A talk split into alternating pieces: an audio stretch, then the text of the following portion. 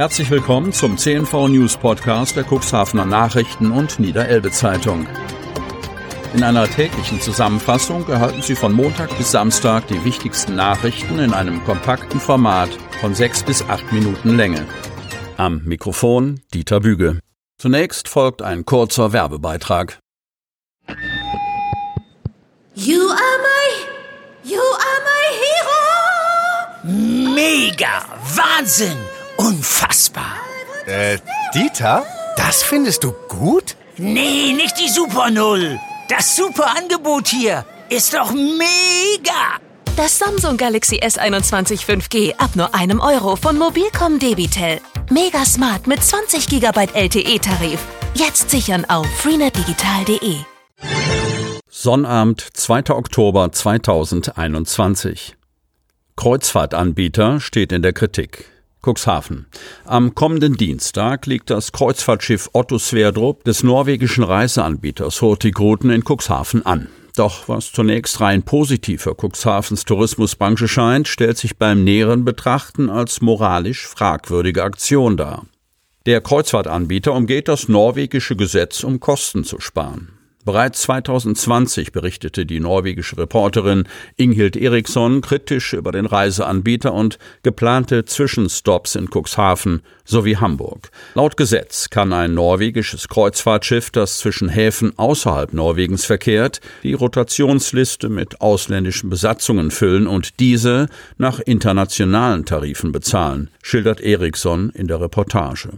So arbeitet laut der Journalistin an Deck der Hurtigruten-Schiffe überwiegend Personal der Philippinen. Es handelt sich bei diesem Trick um sogenannte Kabotage, bestätigt Alexis Papatanassis, Rektor der Hochschule Bremerhaven und Professor für Cruise Tourism Management. Als Kabotage gelte das Einbringen von Transportdienstleistungen innerhalb eines Landes durch ein ausländisches Verkehrsunternehmen. Die Gesetzesregelung soll eigentlich verhindern, dass einheimische Seeleute verdrängt werden und Dumpinglöhnen entgegenwirken. Ein großes Problem liege darin, dass ausländische Unternehmen nicht an Mindestlöhne oder Ähnliches gebunden seien und somit heimische Unternehmen vom Markt verdrängen können. Es wird befürchtet, dass dies zum Verlust von Arbeitsplätzen für norwegische Seeleute oder zu ihrer Ersetzung durch ausländische Seeleute mit niedrigeren Löhnen führen könnte, schildert der Experte. Neuer Geschäftsführer für die Helios Kliniken. Cuxhaven. Thomas Hempel wird neuer Klinikgeschäftsführer der Helios Klinik Cuxhaven und des Seehospitals Salenburg. Zum 1. November werde er die Aufgaben von Georg Tissen übernehmen. Tissen verlasse den Standort in Cuxhaven und Nordenham zu Ende November auf eigenen Wunsch, heißt es in einer Pressemitteilung der Klinik. Zweieinhalb Jahre war Georg Tissen als Klinikgeschäftsführer für die Geschicke der Klinik Cuxhaven, des Seehospitals Salenburg sowie der Helios Klinik Wesermarsch verantwortlich. Sein Führungsstil und die Einsparung von ärztlichen Stellen war besonders in jüngster Zeit in die öffentliche Kritik geraten. In der Pressemitteilung wird Tissen folgendermaßen zitiert. Ich habe mir diese Entscheidung alles andere als leicht gemacht. Mir sind die Regionen und die drei Krankenhäuser in den vergangenen Jahren ans Herz gewachsen. Zum 1. November soll Thyssen die Klinikgeschäftsführung an der Frankenwaldklinik in Kronach übernehmen. Mit dem Standortwechsel freue er sich sehr, wieder näher bei seiner Familie sein zu können, so der scheidende Geschäftsführer. 24 Corona-Neuinfektionen im Kreis Cuxhaven. Die Zahl der Neuinfektionen mit dem Coronavirus im Landkreis ebbt weiterhin nicht ab. Das geht aus dem Tagesbericht der Kreisverwaltung hervor. Demnach gibt es am Freitag 24 gemeldete Neuinfektionen. Diese verteilen sich wie folgt auf die Städte und Gemeinden im Kuxland. Lockstedt 7, Schiffdorf 5, Wurster Nordseeküste 4, Cuxhaven, Geestland jeweils 3, Beverstedt 2.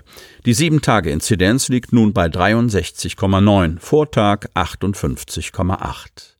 Zudem teilt der Landkreis mit, dass der Kreistag in seiner jüngsten Sitzung dem Aufbau und Einsatz von drei mobilen Impfteams zugestimmt hat, die somit schon bald zum Einsatz kommen sollen. Gemäß eines Erlasses des niedersächsischen Gesundheitsministeriums wurden die Landkreise mit dem Aufbau und Einsatz von mobilen Impfteams beauftragt. Die bis zum 31. März 2022 im Einsatz sein sollen. Der Landkreis hat drei Anbieter im Cuxland mit Aufbau und Einsatz dieser Teams betraut. Das DRK Cuxhaven Hadeln, das DRK Wesermünde und die Johanniter Unfallhilfe sollen demnächst mit jeweils einem Team zum Impfen aufbrechen. Zunächst sollen nach Angaben der Kreisverwaltung die beiden Impfteams der DRK-Verbände ihre Arbeit aufnehmen. Polizei warnt vor perfidem Trickbetrug. Cuxhaven. Die Polizei Cuxhaven warnt vor einer besonders miesen Betrugsmasche. Unbekannte Anrufer geben sich am Telefon als Arzt aus, der teure Medikamente für einen schwer an Covid-19 erkrankten Angehörigen benötigt. So passiert ist die Betrugsmasche laut Polizei am Freitagvormittag einer 84-jährigen Cuxhavenerin. An ihrem Telefon meldete sich laut Polizei ein angeblicher Arzt, der aussagte, dass ihre Tochter schwer an Covid-19 erkrankt sei und dringend Medikamente benötige. Diese würden in der Schweiz bereitstehen und umgehend per Helikopter sollte eingeflogen werden. Die Frau ging daraufhin mit ihrem Ehemann zur Bank, um insgesamt 15.000 Euro abzuheben. Während das Ehepaar wieder nach Hause fuhr, meldete sich die Bankmitarbeiterin bei der Polizei. Die Einsatzkräfte trafen das Ehepaar an der Wohnanschrift an und konnten eine Geldübergabe verhindern. Im Verlauf dieser Woche erhielt die Polizei mehrfach Hinweise von älteren Bürgerinnen und Bürgern über derartige Anrufe. Bei einer anderen, bisher unbekannten Betrugsvariante wurde behauptet, dass Angehörige an einem schweren Verkehrsunfall beteiligt gewesen seien und nun eine hohe Kaution hinterlegt werden müsse. Neue Erdmännchenanlage im Zoo in der Wingst eröffnet. Wingst. Nach mehrmonatiger Umbauphase konnten die Wingster Erdmännchen erstmals ihr neues Territorium im Zoo erkunden. Knapp 10.000 Euro kamen an Kosten für den Umbau zustande darunter Untergrab- und Überkletterschutz, Ersatzscheiben und Pflanzen für die Außenanlage sowie Holz, Farbe und Elektroinstallation für den Innenbereich. Etliche Sanierungsarbeiten sowie die Dekoration übernahmen Zoomitarbeiter. Mit dieser Form der Zusammenarbeit zwischen Förderverein und Zoo konnten auch in den letzten Jahren mehrere kleine Projekte realisiert werden, sagt Zoochef Pia Grothmann. Der Förderverein sammelt Gelder vor allem durch Spenden und Patenschaften sowie im kleineren durch Mitgliedsbeiträge. Die Erdmännchen sind die Lieblinge der Besucher, zumindest der Tierpaten.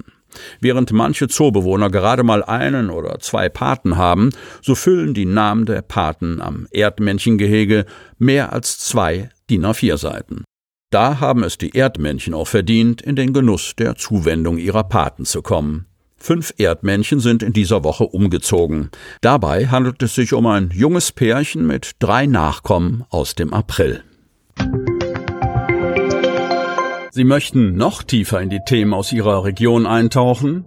In unserem CNV-Themen-Podcast auf Tauchgang gibt's alle 14 Tage per Interview interessante Personen, emotionale Stories und bemerkenswerte Projekte aus dem Landkreis Cuxhaven direkt auf die Ohren, damit Sie Ab sofort keine Podcast-Folge mehr verpassen, benötigen Sie lediglich einen sogenannten Podcatcher. Auf den meisten Smartphones ist dieser bereits vorhanden. Falls nicht, dann suchen Sie ganz einfach in Ihrem App Store nach einem kostenlosen Podcatcher wie zum Beispiel Spotify, Apple Podcast oder AntennaPod. Selbstverständlich können Sie unsere Podcast-Folgen auch direkt über unsere Website unter cnv-medien.de slash podcast anhören. Die hörten den Podcast der CNV Medien, Redaktionsleitung Ulrich Rode und Christoph Käfer. Produktion Rocket Audio Production.